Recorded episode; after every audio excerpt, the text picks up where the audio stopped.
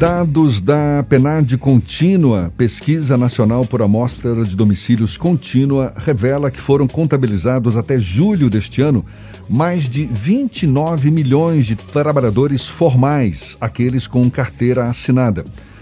Muitos deles, a gente sabe, tiveram os contratos suspensos ou a carga horária reduzida para que fossem evitadas demissões durante a crise econômica provocada pela pandemia do novo coronavírus. Essas medidas vão refletir agora no pagamento do 13º salário. Bom, é o que a gente vai saber melhor conversando com o advogado especialista em direito trabalhista Marcelo Sena, nosso convidado aqui no Issa Bahia. Seja bem-vindo, seja bem-vindo. Bom dia, Marcelo. Bom dia, Jefferson. Tudo bem, né, amigo? Tudo bem, prazer tê-lo aqui conosco mais uma vez. Marcelo, quais formas diferentes vamos ter para o recebimento do 13º salário por conta dessas mudanças na relação trabalhista neste ano de pandemia? Bom, vamos lá, Jefferson. O 13º esse ano, por conta dessas circunstâncias que a pandemia trouxe, vai criar aí pelo menos três situações distintas para o recebimento, né? Então, para aquelas pessoas que não tiveram seu contrato alterado, quem trabalhou normal durante o período da pandemia, vai ter um recebimento como foi o do ano passado. Então, a quantidade de meses que ela trabalhou ao longo do ano foram de 12 meses para receber essa parcela de forma integral. Né? Dividida em duas etapas. Dividida exatamente em duas etapas. A primeira até o dia 30 de novembro e a segunda até o dia 20 de dezembro, de forma regular. Para aquelas pessoas que tiveram um contrato de trabalho suspenso, aquelas que não prestaram serviço por alguns meses, aí o 13 terceiro sofre um impacto proporcional aos meses da sua pensão. Então, se ao longo de um ano eu tive aí meu contrato suspenso por quatro meses, por exemplo, eu vou ter direito a oito cotas do 13 terceiro, que seriam os outros oito meses onde eu trabalhei, né? Mês ou fração superior a 15 dias, porque cada, a cada tempo superior a 15 dias, a legislação considera um mês para fim de recebimento do 13 terceiro. Já para aquelas pessoas que tiveram o contrato, a jornada de trabalho reduzida e o salário também reduzido proporcionalmente, aí a coisa complica um pouquinho, porque a legislação não fez nenhuma alteração, a medida provisória posteriormente convertida em lei, não fez nenhuma alteração quanto ao método de cálculo do 13 terceiro dessas pessoas e, portanto, vai ser importante observar como que o contrato dela está no momento de recebimento do 13 terceiro. Eu vou dar um exemplo. Em dezembro eu estou com o meu contrato de jornada de trabalho e salário, por exemplo, reduzido em 60%, aí eu posso ter um impacto proporcional, ou seja, de até 60% no recebimento dessa minha segunda parcela do 13 terceiro de dezembro, entende? Então a situação fica um pouco mais complicada para quem teve redução da carga horária e do próprio salário. Até por conta dessa brecha que a legislação acabou permitindo, não é? Porque ela não foi específica nesse ponto. E me diga uma coisa, Marcelo, existe a possibilidade de as empresas, até como forma de se manterem nesse, nesse esforço de, de adequação a nova realidade, essa crise imposta pela pandemia, de o 13º ser parcelado em mais de duas vezes? Então, Jefferson, a Constituição Federal protege o 13º.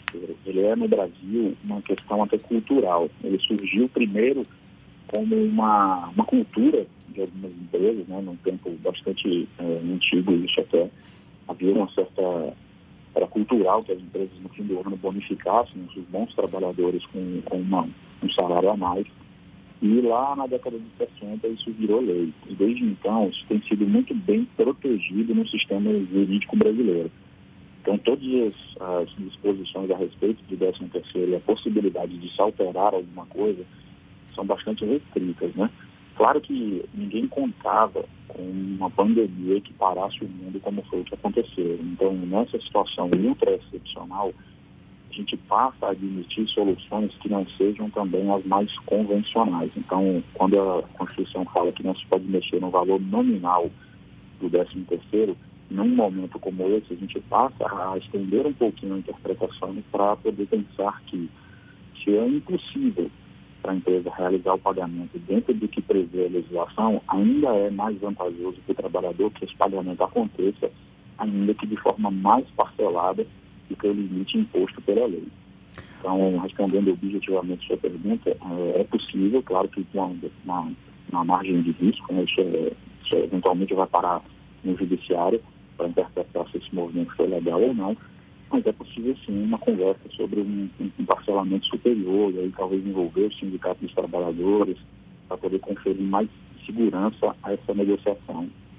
Marcelo, você falou que um dos casos mais complexos são dos trabalhadores que tiveram uma redução do salário proporcional e que agora a legislação deixou uma lacuna. É possível que esses casos sejam judicializados ou a legislação prevê algum tipo de acordo entre empregador e empregados para se chegar a um entendimento sobre essa questão? Bom, é mais do que possível, eu acredito que seja provável que essa questão acabe sendo judicializada, porque vão surgir as mais diversas situações aí, desde empresas que simplesmente não pagarão, né, sob o argumento de, de dificuldade financeira imposto, imposta pela pandemia, quanto a empresas que parcelarão seus pagamentos e a gente também terá aquelas empresas que farão o pagamento regular. É muito provável que algum caso desse chegue ao judiciário e logo logo a gente vai ficar sabendo de qual é decisão, muito embora seja haja várias correntes de interpretação. Então não é possível que, que logo logo a gente tenha algum posicionamento a esse respeito. A lei não exclui a possibilidade de negociar, por exemplo, a forma de pagamento. Né? Ela só diz que sobre o valor nominal não se mexe.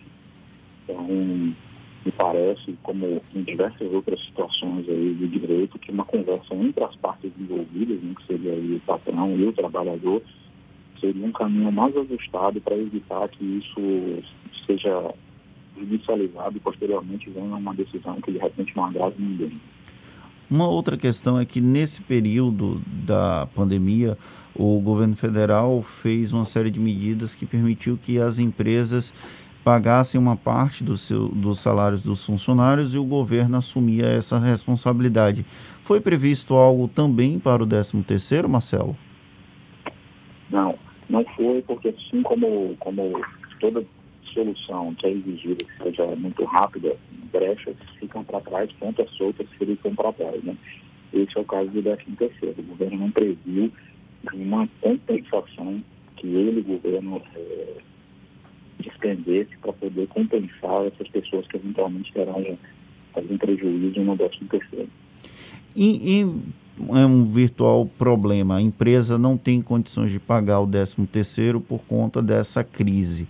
Qual é a sua recomendação enquanto profissional que atua na área do direito trabalhista? A empresa deve procurar os funcionários para negociar ou você acha que esse entendimento é inviável e que precisa passar por uma intermediação de uma entidade de classe, como um sindicato, por exemplo? Olha, Jefferson, eu entendo que a empresa deve sim procurar. Hoje, mais do que o cumprimento da legislação, o que se é exigido de todas as companhias, de todas as empresas, é uma posição transparente, é uma posição de boa fé com todas as pessoas com as quais ela se relaciona, né? não só com os trabalhadores, mas aos consumidores também.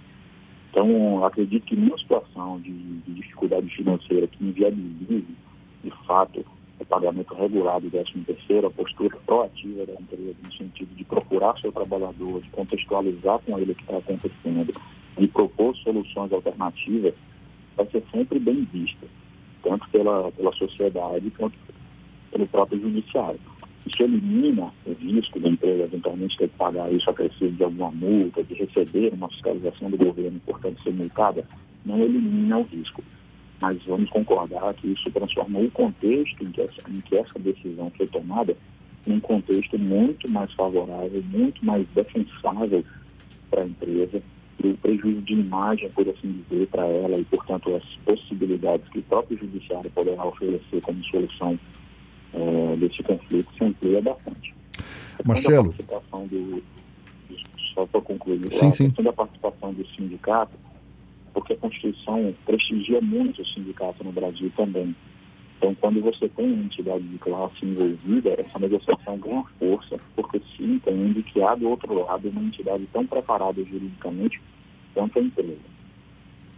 Marcelo, a gente está falando aqui do 13 terceiro, mas as férias também ficam, de certa forma, é, inseridas nesse contexto aí, não é? Principalmente por quem é, é, teve a redução da carga horária, redução é, proporcional do, do, do, salário também.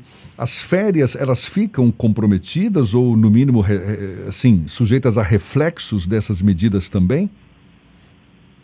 Sim, tudo aquilo que é, todas as verbas, do, por assim dizer, né, do contrato de empresa, contrato de trabalho, que são vinculadas à quantidade de tempo que o trabalhador presta seu serviço, vai ser impactado se o contrato for suspenso ou se ele teve a jornada reduzida. No caso da, da, da redução de jornada, esse impacto é muito menor, praticamente imperceptível, insignificante, porque como ele trabalhou efetivamente, ele continua adquirindo o direito às férias. Né? São contados os dias, não é, no caso? Exatamente.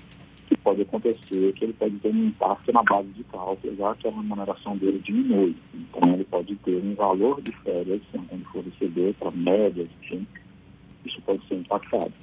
Quem teve o contrato suspenso, o impacto é um pouco mais drástico, porque se ele não trabalhou, ele simplesmente não adquiriu o direito às férias. Né?